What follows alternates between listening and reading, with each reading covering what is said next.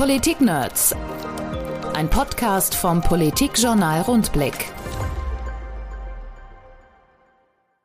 Wir sprechen heute über ein Thema, über das man eigentlich nicht spricht.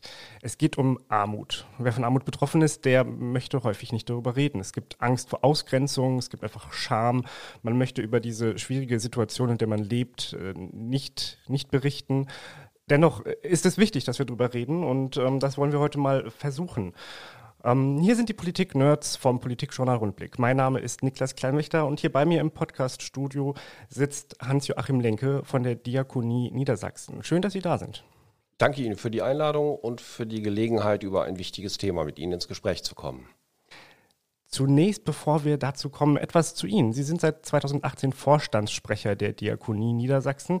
Vorher waren Sie Pastor, Sie sind äh, Theologe studiert. Genau. Um, hatten dann verschiedene Stationen, Sottrum, Einbeck, Wolfsburg, habe ich mir mal notiert, und dann noch äh, Schwäbisch Hall.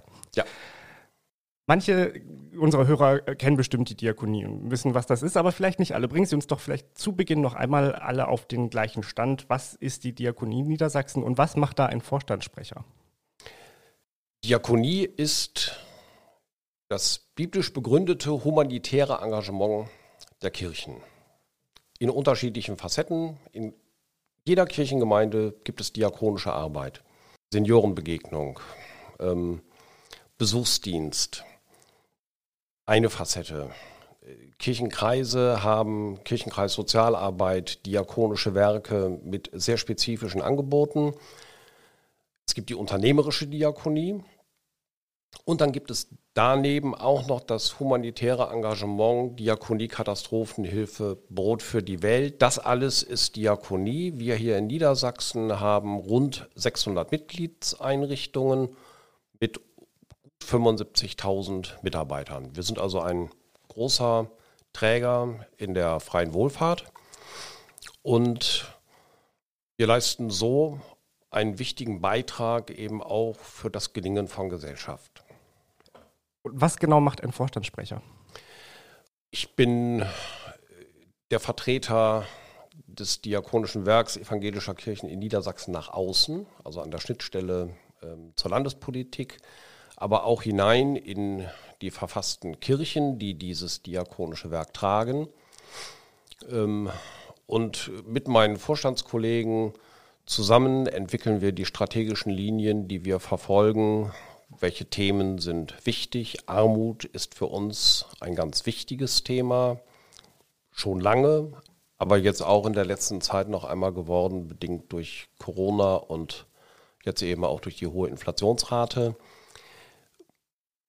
Und wir sind eben diejenigen, die versuchen, für gute Lebensbedingungen von Menschen in Niedersachsen mitzustreiten, zu sorgen, im politischen Input dann eben auch bei den politischen Entscheidungsträgern für solche Verbesserungen zu ringen. Wir zeichnen diesen Podcast jetzt auf, kurz bevor Sie äh, Ihre Forderung an die Landespolitik ähm, der, der Öffentlichkeit vorstellen. Und äh, wir haben vorher ja geguckt, welches Thema nehmen wir raus. auf Nummer 1 steht das Thema Armut. Ich habe jetzt auch schon von verschiedenen anderen Wohlfahrtsverbänden in den letzten Wochen immer wieder gehört, das ist eigentlich das Thema, das uns jetzt beschäftigt. Es gibt vieles andere. Pflege ist ein Riesenthema. Ähm, und, und ähm, Digitalisierung auch in diesen Bereichen, in vielen Bereichen spielt eine Rolle. Aber das Thema Armut, das passiert jetzt. Bevor wir aber konkret werden, möchte ich einmal versuchen, mich dem ein bisschen anders anzunähern, weil ähm, ich glaube, dass das ein Begriff ist, also den, den kennt jeder, den kennt ein kleines Kind. Nur, was ist denn Armut? Es gibt verschiedene Definitionen von Armut und ähm, ich würde jetzt gerne mal mit Ihnen so ein bisschen drüber reden, was für unterschiedliche Definitionen gibt es, welche ist für uns wichtig. Also worüber reden wir heute, wenn wir hier über, über Armut reden? Wir reden erstmal über den relativen Armutsbegriff, also 60 Prozent des durchschnittlich zur Verfügung stehenden Einkommens. Wer weniger hat, gilt als armutsgefährdet.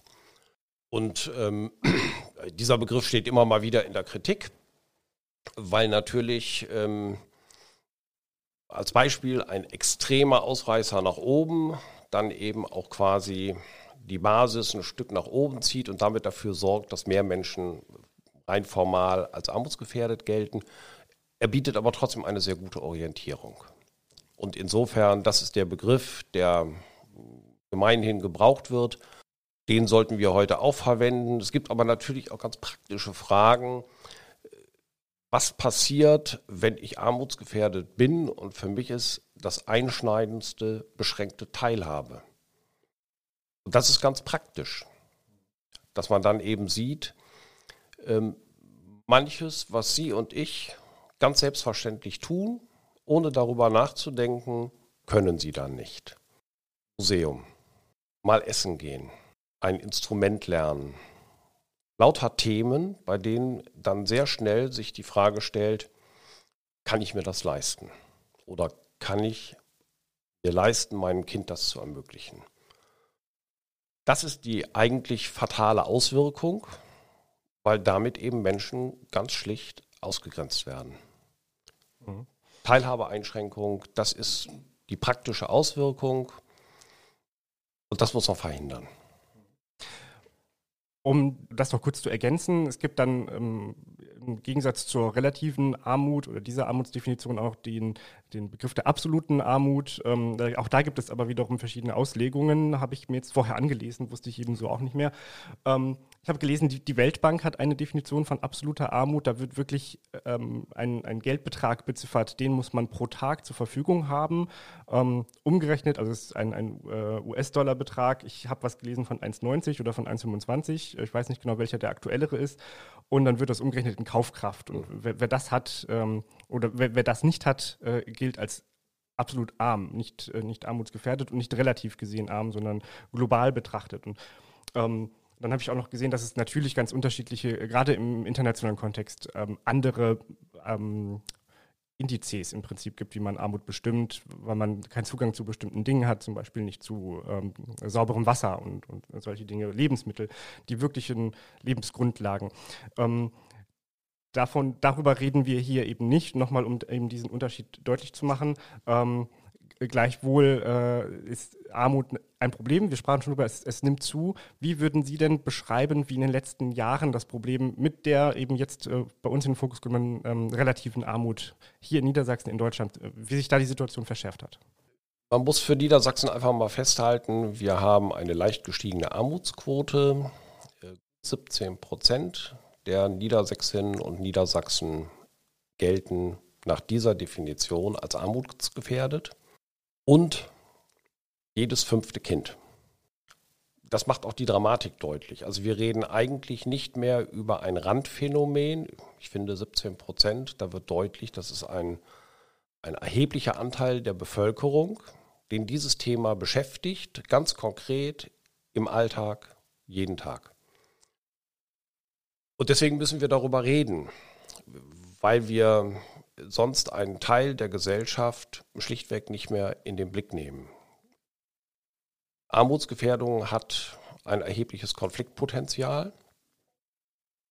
Die Spaltung der Gesellschaft in arm und reich, das sehen wir in vielen Ländern, macht einfach ähm, erhebliche Probleme. Sie gefährdet gesellschaftlichen Frieden und sie gefährdet in der Perspektive auch Lebensbedingungen. Die Zahl jedes fünfte Kind, das, das, klingt auch erstmal noch abstrakt, aber wenn man sich eine Schulklasse anguckt, dann könnte man sagen, in, in einer normalen Schulklasse sind das dann vier, fünf Kinder, die potenziell armutsbedroht sind oder von, von Armut betroffen sind.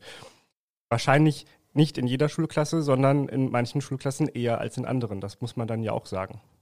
Also das gilt es wirklich im Blick zu nehmen. Ähm, deswegen sagen wir zum Beispiel als Diakonie, wir brauchen einen Sozialindex zur Beurteilung der sozialen Situation in einer Schule. Wir sind als Diakonie grundsätzlich der Meinung, die Gießkanne hilft nicht. Sie freuen sich vielleicht über 300 Euro Energiekostenzuschuss, aber Sie brauchen ihn nicht. Ich auch nicht. Aber es gibt viele Menschen, für die wären 500 Euro wesentlich wichtiger als für uns 300. Gießkanne hilft nicht. Wir müssen gezielt fördern, gezielt unterstützen. Und deswegen ist so ein Sozialindex für Schulen wichtig, damit man dann eben auch sehr gezielt sagen kann, das ist eine Schule, an der brauchen wir eben eine andere Ausstattung als an einer anderen Schule. Wir brauchen mehr Schulsozialarbeit, Wir brauchen mehr unterstützende Dienste. Wir müssen sehr viel sorgfältiger diskutieren. Wie ist das mit Tablet-Klassen und dergleichen? Das sind Themen, da kann ein solcher Sozialindex helfen, ganz spezifisch zu steuern. Können Sie mir erklären, wie dieser Sozialindex aufgebaut sein soll? Also gibt es verschiedene Parameter und dann schaut man, ist das erfüllt, nicht erfüllt? Haben Sie da Beispiele? Naja, man kann ja zum Beispiel gucken, ähm, wie die Zusammensetzung der Schülerschaft ist. Ähm, wir haben ja über ähm, das äh, Bildungs- und Teilhabepaket des Bundes die Möglichkeit eben auch zu gucken, wie viel Prozent der Schülerinnen und Schüler nehmen Leistungen in Anspruch. Da braucht es Kooperation, das ist keine Frage. Und dass man dann eben schlicht sehen kann, ähm, bei einem Prozentsatz X macht es Sinn, über eine Verstärkung der Mittel für diese Schule nachzudenken. Die Ausgestaltung wird dann letztlich auch eine Frage ähm, der politischen Umsetzung sein, aber wir wollten einfach ähm, einen Ball ins Feld werfen, um auch deutlich zu machen, ähm, wir sagen nicht mehr Geld für alle Schulen, sondern wir sagen, für Schulen, in denen es notwendig ist, braucht es mehr Geld, damit dort dann eben auch sehr gezielt Kinder und Jugendliche unterstützt werden können. Sie haben eben schon das äh, Energiegeld ähm, der, Bundesregierung angekündigt. Es gibt jetzt pauschale Zahlungen. Sowieso sind wir gerade in dieser Phase, wo, wo es ähm, aufgrund der gestiegenen Kosten diese pauschalen Erleichterungen für alle gibt. Das 9-Euro-Ticket gibt es, es gibt den, den sogenannten Tankrabatt und eben das Energiegeld als die ähm, wesentlichen, wichtigsten, bekanntesten Maßnahmen. Haben Sie, haben diese ähm, Projekte, diese, diese Sonderzahlungen Sie geärgert, weil es ja gerade ganz stark dieses Prinzip Gießkanne ist? Naja, äh, über die Sinnhaftigkeit des Tankrabattes wird ja nun wirklich ähm, in vielfältiger Weise ähm, gestritten. Ähm, das halte ich aus verschiedenen Gründen wirklich für kontraindiziert. Ich, ich würde mir wünschen, dass wir, dass wir eine Situation etablieren, dass Menschen, die im Leistungsbezug stehen, nicht jetzt immer wie Bittsteller behandelt werden, nach dem Motto, äh, du kriegst jetzt Summe X, ähm, wenn du sie beantragst, sondern dass wir ein Instrument schaffen, das in einer solchen Notlage, und ich finde, Corona war auch eine solche Notlage, dass der Bundesgesetzgeber die Regelung schafft, es wird eine solche Notlage festgestellt und dann gibt es eben einen pauschalen Aufschlag, der dann eben den ALK-2-Satz entsprechend erhöht. Das fände ich sinnvoll. Das ist sehr zielgerichtet. Das sind alles Menschen, die, die dieses Geld auch brauchen. Und das wäre mir lieber als allgemeine Entlastung.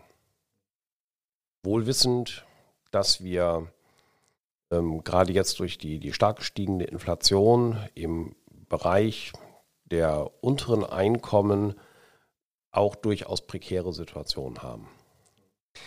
Sie haben jetzt die beiden großen Faktoren schon genannt, Corona und Inflation die, die Lage wird dramatischer, kann man sagen. Wie würden Sie das beschreiben? Wie hat sich das in den letzten Jahren verändert? Und wie merken Sie das bei der Diakonie? Wir sehen zum einen ähm, eine stärkere Frequentierung unserer Schuldnerberatungsstellen. Man kann das ganz platt sagen. Wir haben Klienten, die vor zwei Jahren nicht auf die Idee gekommen wären, dass sie in die Situation kommen, dass sie Schuldnerberatung brauchen. Stellen Sie sich vor, Sie haben ein, eine normale Einkommenssituation, Sie haben sich angepasst an das Geld, das Sie zur Verfügung haben und dann kommt über einen längeren Zeit das Thema ähm, Kurzarbeitergeld. Das wirbelt natürlich alles durcheinander. Und ähm, führt eben dann dazu, ähm, dass das gut austarierte System familiärer Haushalt nicht mehr gut austariert ist. Und dann ist ja gut, wenn Menschen Beratung in Anspruch nehmen und dann auch Unterstützung haben, um zu gucken, wo können sie Einsparungen vornehmen, wie kann man aber auch mit den Geldgebern Systeme einführen, damit diese Krise überbrückt werden kann, die ja dann häufig keine dauerhafte, sondern eine sehr punktuelle, ausgelöst durch ein konkretes Thema Kurzarbeit ausgelöst wird. Würden Sie sagen, dass das System, so wie es jetzt funktioniert, eben noch nicht, noch nicht sensibel, noch nicht intelligent genug ist, um schnell reagieren zu können, sondern eher behäbig? Also es dauert schon relativ lange. Ähm, wir haben das ja, wir haben das ja durchaus äh, sehr früh auch in der Corona-Pandemie angemerkt, ähm, dass da eben nicht alle gleichmäßig betroffen sind, sondern dass es ähm, Bevölkerungsgruppen gibt, die besonders belastet sind. Studenten, die vorher Jobs hatten, ähm, irgendwo gekellnert haben. Wenn die Gaststätten zu sind, können sie auch nicht kellnern. Ähm, das haben gerade ausländische Studierende massiv gemerkt. Ähm, und wir haben im gesamten Dienstleistungsbereich einen deutlichen Einbruch gehabt. Und das sind natürlich jetzt auch nicht die top bezahlten Jobs. Also da gab es von Anfang an ein, eine Unwucht.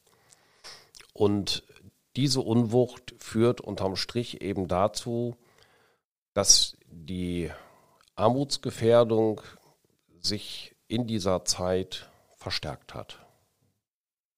Welche Faktoren, ganz allgemein gesprochen, erhöhen denn das Armutsrisiko einer Person? Das ist eigentlich einigermaßen bitter. Das ist seit vielen Jahren.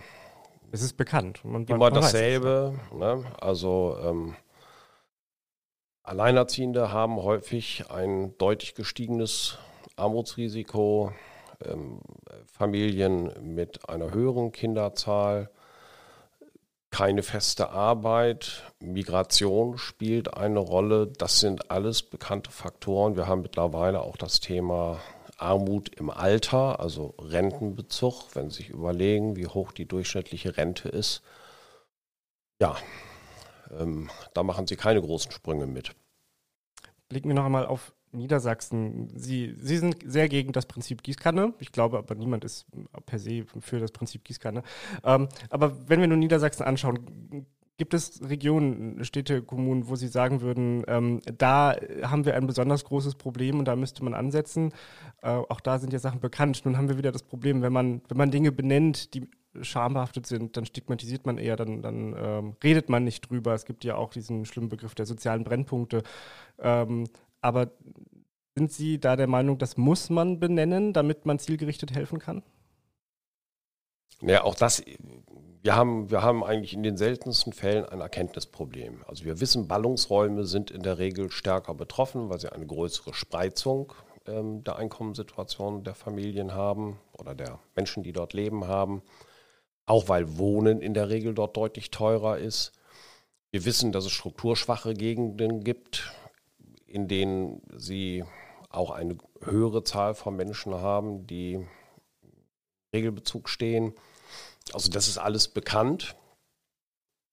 Und damit muss man dann eben umgehen. Das ist natürlich für die Kommunen, die besonders stark betroffen sind, eine Riesenherausforderung. Und ähm, was mich manchmal ratlos macht, ist die, sind die konkreten Auswirkungen. Ich war vor einiger Zeit in einer Stadt in Niedersachsens, haben mit einer jungen Frau gesprochen, die eine Tochter hat mit einem ähm, hohen Bedarf an logopädischer Behandlung. Die musste dann, war der Plan, zweimal im Monat nach Göttingen, um das Kind quasi dort vorzustellen und eben auch behandeln zu lassen. Der öffentliche Nahverkehr eine Katastrophe und dann eben teuer. Und die Frage war sehr schnell, reicht nicht auch einmal im Monat? Das kann ich irgendwie schaffen, aber zweimal im Monat? Und da habe ich gedacht, was für, ein, was für eine verfahrene Situation. Also gerade jetzt ähm, ein, ein, ein Kind in einer solchen Situation das Optimum an Förderung zu ermöglichen, wär, muss doch eigentlich unser aller Anliegen sein. Dann scheitert das an solchen strukturellen Gegebenheiten. Das finde ich wirklich bitter. Sie haben eben im Vorgespräch eine Studie erwähnt, in der es um äh, Armut im, im, ländlichen Raum geht. Und ich denke, das ist für Niedersachsen ja auch nochmal ein wichtiger Punkt. Die Mehrheit der Bevölkerung wohnt im ländlichen Raum. Worum ging es in dieser Studie? Können Sie das noch einmal erklären? Das Sozialwissenschaftliche Institut der EKD hat äh, unter dem Label Verschämte Armut auf dem Land die Situation analysiert und eben ähm, ermittelt, dass es dort äh, erstmal eine große Scham gibt. Also man versucht gerade auch in, im ländlichen Raum mit einer viel höheren sozialen Kontrolle als in der Stadt ganz lange die Fassade irgendwie aufrecht zu erhalten. Also man investiert viel in Maßnahmen, damit keiner merkt, wie knapp es ist. Und dann ist die Fassade oftmals ganz okay, aber dahinter ist es dann eben im Winter oftmals wirklich saukalt. Mhm. Wir können uns vorstellen, das wird jetzt auch nicht besser werden. Es wird deutlich, dass Mobilität sehr, sehr eingeschränkt wird. Also wer eben dann kein Auto hat und von A nach B will, wir kennen die schwierige, die schwierige Situation im öffentlichen Personennahverkehr. Und das führt zu Beeinträchtigungen der Lebenssituation und Lebenszufriedenheit in solchen Räumen.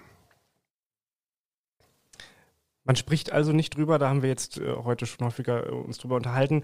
Ähm, es gibt aber gerade eine, eine Bewegung bei Twitter, Sie sind auch selber äh, bei Twitter aktiv, ähm, unter dem Hashtag Ich bin armutsbetroffen, schildern dort User, wie es ihnen geht, damit, dass sie arm sind. Wie haben Sie diese Entwicklung dort ja, beobachtet und wie beurteilen Sie das, was da passiert gerade? Ich bin teilweise sehr berührt, weil zum Beispiel Alleinerziehende von ihrem Bemühen berichten, für ihre Kinder gute Lebensbedingungen umzusetzen. Wie sie sich freuen, wenn eine, eine Ferienmaßnahme jetzt realisiert werden kann. Ähm, und, und ich finde gut, dass an der Stelle auch deutlich wird, ähm, das Vorurteil, das mir manchmal in der Gesellschaft begegnet, dass Hartz-IV-Empfänger, ich sage das jetzt so, wie mir das dort dann manchmal gesagt wird, ähm, eben äh, sich nicht so gut um ihre Kinder kümmern wie andere Eltern. Das stimmt in der Breite schlichtweg nicht. Die mögen auch mal diese Situation vorfinden, die finden sie aber auch in anderen Milieus. Und in der Breite, und das ist auch meine persönliche Erfahrung als Gemeindepfarrer, in der Breite bemühen sich Eltern sehr für ihre Kinder eine gute Zukunft mitzugestalten. Sie dabei zu unterstützen, ich finde, das müssen wir echt tun als ich mir jetzt in der Vorbereitung nochmal ein paar dieser äh, Tweets angeguckt habe unter diesem Hashtag, ähm, fand ich auch einen sehr gut, der darauf hingewiesen hat, dass, äh, dass dieser, dieses Vorurteil, wer arm ist, der kann nicht mit Geld umgehen, der kann nicht wirtschaften, dass das ja gerade nicht stimmt, weil, oder häufig oder nicht pauschal stimmt, weil ja gerade diejenigen, die wenig Geld haben, viel besser aufpassen müssen, was sie sich kaufen und äh, wie sie damit umgehen. Und jemand, der viel Geld hat, der muss nicht gut wirtschaften können, der kann ja viel mehr ausgeben, der kann auch Verluste machen, der kann auch viel Investitionen leisten, der kann zum Beispiel auch mehr Lebens Lebensmittel kaufen, die er dann wegschmeißt, während jemand, der wenig Geld hat, das vermutlich nicht kann.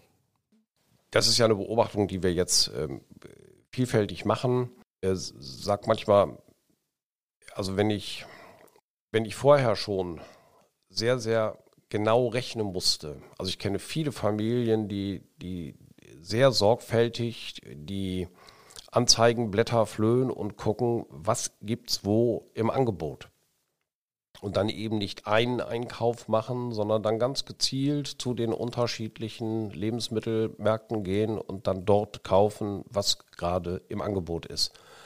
Wenn Sie das schon immer machen, dann haben Sie ja kaum noch Möglichkeiten, downzugraden. Hm.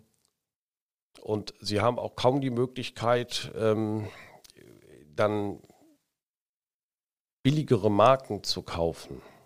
Und ähm, ich glaube, das muss man einfach auch sehen da hat ein, eine normale Mittelstandssituation ganz andere Möglichkeiten, auch zu sagen, ähm, ich steige eben um, kaufe weniger, kaufe anderes, kaufe billigeres. Wenn Sie immer billig kaufen müssen, dann haben Sie diese Möglichkeit einfach nicht.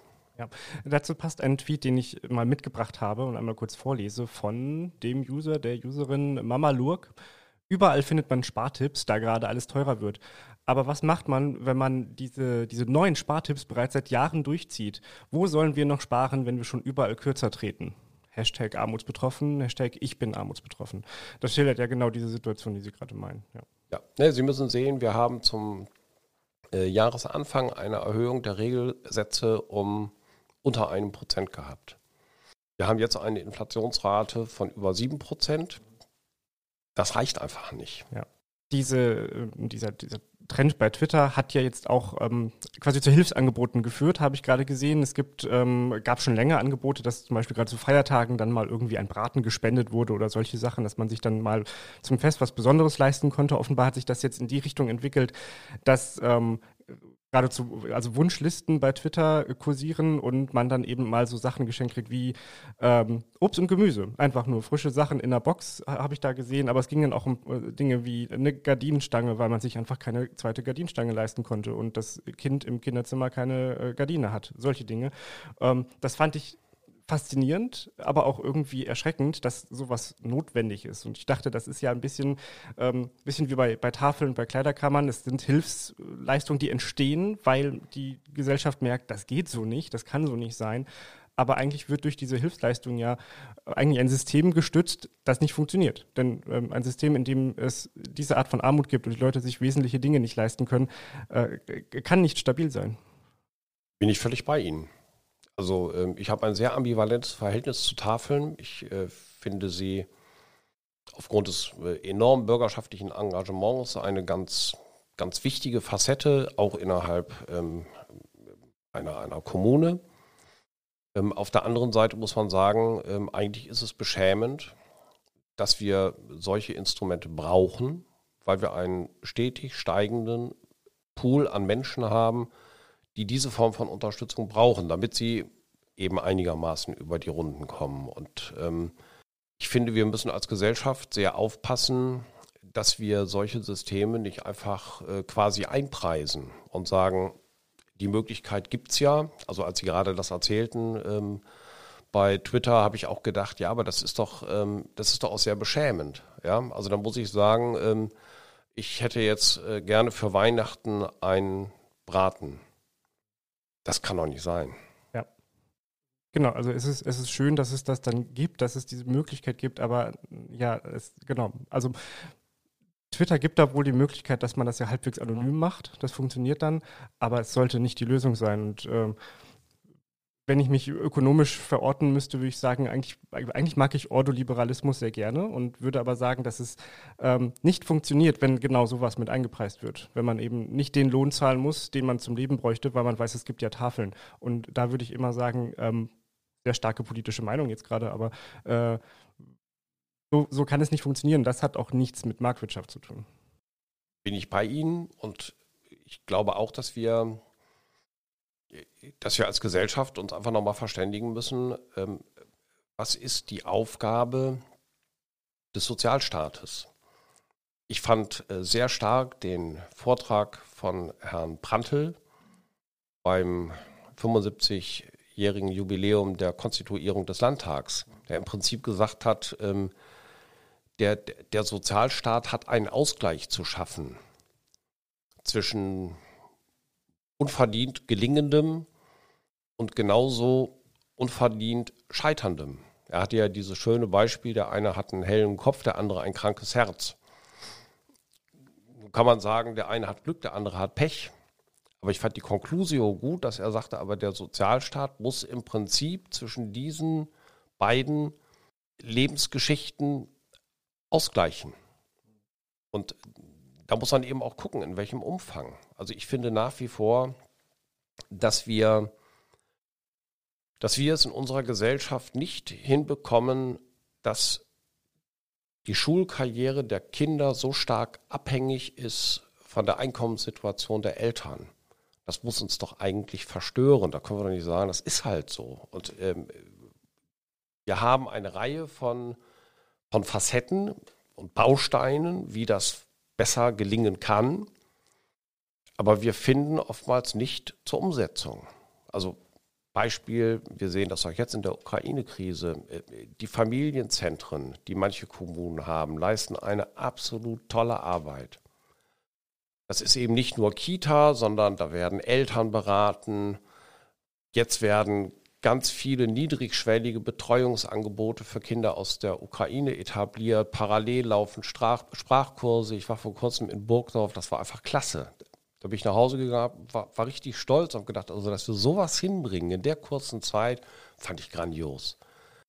Aber wir waren in Niedersachsen mal wirklich vorne dran, was Familienzentren anbelangt. Das sieht mittlerweile deutlich anders aus. Also ich glaube, an vielen Stellen wissen wir, wie es gelingen kann.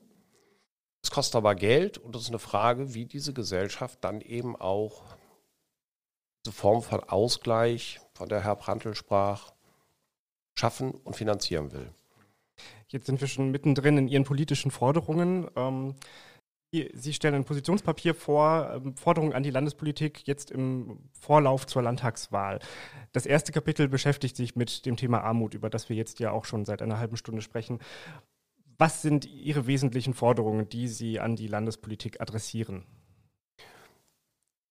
Wir sagen zum Beispiel, wir brauchen Familienzentren. Wir brauchen mehr Familienzentren, die müssen gut ausgestattet sein, damit sie das tun können, was sie leisten können. Da braucht es ein Geld. Und ich glaube, da muss das Land auch einen Schwerpunkt setzen in der neuen Legislatur, um dort klug gegensteuern zu können. Thema Sozialindex für Kitas und Schulen hatten wir schon angesprochen. Wir brauchen meines Erachtens sehr schnell die Umsetzung der Kindergrundsicherung. Aktuelle Situation ist, es gibt ein eine Vielzahl von Möglichkeiten, Gelder zu beantragen. Sie müssen aber da wirklich gewieft sein, damit Sie das auch wissen. Und Sie müssen natürlich auch immer Lust haben, Anträge zu stellen, nachzuweisen, warum gibt es keine Kindergrundsicherung, in der alle diese Leistungen gesammelt werden und es einmal beantragt wird und damit eben auch ein Stück Planungssicherheit ist. Das wären Themen, die uns ausgesprochen wichtig sind. Ich glaube, wir brauchen eine, eine Initiative äh, zur Armutssensibilität. Da fasse ich mir auch als Pastor an die eigene Nase. Wir müssen wahrnehmen, dass es diese 17 Prozent gibt und dürfen die nicht ausgrenzen, sondern müssen wirklich sehr aktiv auch überlegen, wie finden wir Möglichkeiten, diese Menschen teilhaben zu lassen und eine, ein, ein, eine möglichst umfassende Beteiligung an diesem Leben auch zu ermöglichen. Wen betrifft das? Das betrifft ja Menschen, die Angebote erstellen, sage ich jetzt mal ganz pauschal. Es geht um vielleicht um Lehrer, aber auch um, Sie sagten jetzt Pastoren, ähm, andere Akteure, die Angebote machen. Und ähm, also so verstehe ich Sie jetzt, dass man ähm, dabei immer bedenken muss, dass es auch Menschen gibt, die weniger Geld haben, die 17 Prozent, äh, und dass man die Angebote so gestalten muss, dass diese Menschen trotzdem teilhaben können. Genau. Also für mich ist ähm, ein, ein, ein Beispiel, ich, ich, hab, ich habe aus heutiger Sicht beschämend lange gebraucht, bis ich gemerkt habe, dass ähm, Kinder an Konfirmandenfreizeiten nicht teilgenommen haben. Die waren immer krank. Ähm, bis mich dann unsere Kirchenkreissozialarbeiterin mal zur Seite genommen hat und gesagt hat, ähm, die sind nicht krank, sondern ähm, die Eltern äh, umgehen auf diesem Weg die zahlungspflichtige Teilnahme. Wir hatten als Kirchengemeinde das Geld, wir hätten das machen können. Aber ich war einfach nicht sensibel genug für diese Situation und ich glaube, das begegnet uns oft. Wenn man dann sensibler damit umgeht, kann man sowas substituieren. Ich glaube, dass das geht. Ich glaube, dass wir, dass wir gerade auch beim Thema Wohnen und Bauen gucken müssen. Wir haben immer wieder mal ähm, auch die Forderung, äh, ja, dann, dann äh, senkt doch mal die Standards für Sozialwohnungen. Das halte ich wirklich für fatal. Wir sehen gerade, wie hoch die äh, Unterhaltskosten durch die gestiegenen Energiekosten werden. Wenn dann äh, die Wohnung billig ist, ich aber eine zweite Miete auf diesem Weg habe, die ich mir nicht leisten kann, ja, das hilft ja auch nichts. Mal ganz abgesehen von den ökologischen Aspekten weitere Forderungen, die Sie vorstellen möchten? Ja, wir haben einen Bereich, äh, der uns immer sehr am Herzen liegt. Ähm, wir haben ja nicht nur junge Menschen, die sozusagen glatt durch die äh, Schule gehen und dann äh, sofort in den Arbeitsmarkt integriert werden können. Da haben wir das große Thema der Jugendwerkstätten, ganz wichtiges Instrument. Das ist meines Erachtens auch das einzige, das es in diesem Bereich gibt. Ähm, wir sind froh, dass jetzt mit äh, ESF-Mitteln gelungen ist, dass wir die Finanzierung bis 2028 sichergestellt haben. Aber die Zeit geht ja immer schnell ins Land. Und es ist immer wieder eine wackelige Geschichte. Wie geht es weiter? Geht es weiter? Also auch hier, wir brauchen solche Instrumente, damit wir junge Menschen nicht verlieren. Und da wünschen wir uns in der Perspektive schon auch ein Bekenntnis der Landesregierung, eine vernünftige Finanzierung sicherzustellen, damit die auch mal rauskommen aus dem Projektstatus. Also ich war letzt beim Jubiläum 40 Jahre. Das heißt auch 40 Jahre Projekt. Mhm das ewige Projekt. Das muss man nochmal dazu sagen, das Wesen eines Projektes ist es ja, dass es eigentlich mal abgeschlossen wird. Genau. Es fängt an, es hört auf. Das hört offensichtlich nie auf. Mhm. Ich habe in Ihrem äh, Forderungspapier noch von ähm, Familienerholungsangeboten gelesen. Was steckt dahinter? Was ist das? Das sind die Urmaßnahmen. Viele Familien haben ja während der Pandemie keinen Urlaub machen können. Ähm, ich habe gestern eine wirklich äh, gut gesettelte Frau getroffen, ähm, die auch nochmal sagte, das war wirklich anstrengend. Also Homeschooling zu Hause, äh, zugleich aber irgendwie auch ähm, eigene Berufstätigkeit, das unter einen Hut zu bringen, das ging ja vielen so. Und ähm, dann eben zu sagen, wir haben diese Instrumente, klassisch Müttergenesungswerk oder Regenesa hier in Hannover, das dann eben auch Familien zu ermöglichen, dass sie solche Kurmaßnahmen machen können, damit sie wieder zu Kräften kommen. Ich glaube, das ist wichtig. Gerade nach der Pandemie, das äh, habe ich zuletzt häufiger gehört, dass diese Angebote einen enormen Zulauf haben und eigentlich ja. ewige Wartelisten. Ja. ja. Herr Lenke, vielen Dank, dass Sie hier vorbeigeschaut haben und wir uns so lange unterhalten konnten. Ich danke Ihnen. Das war ein interessantes Gespräch, fand ich. Politik-Nerds. Mehr Infos unter rundblick-niedersachsen.de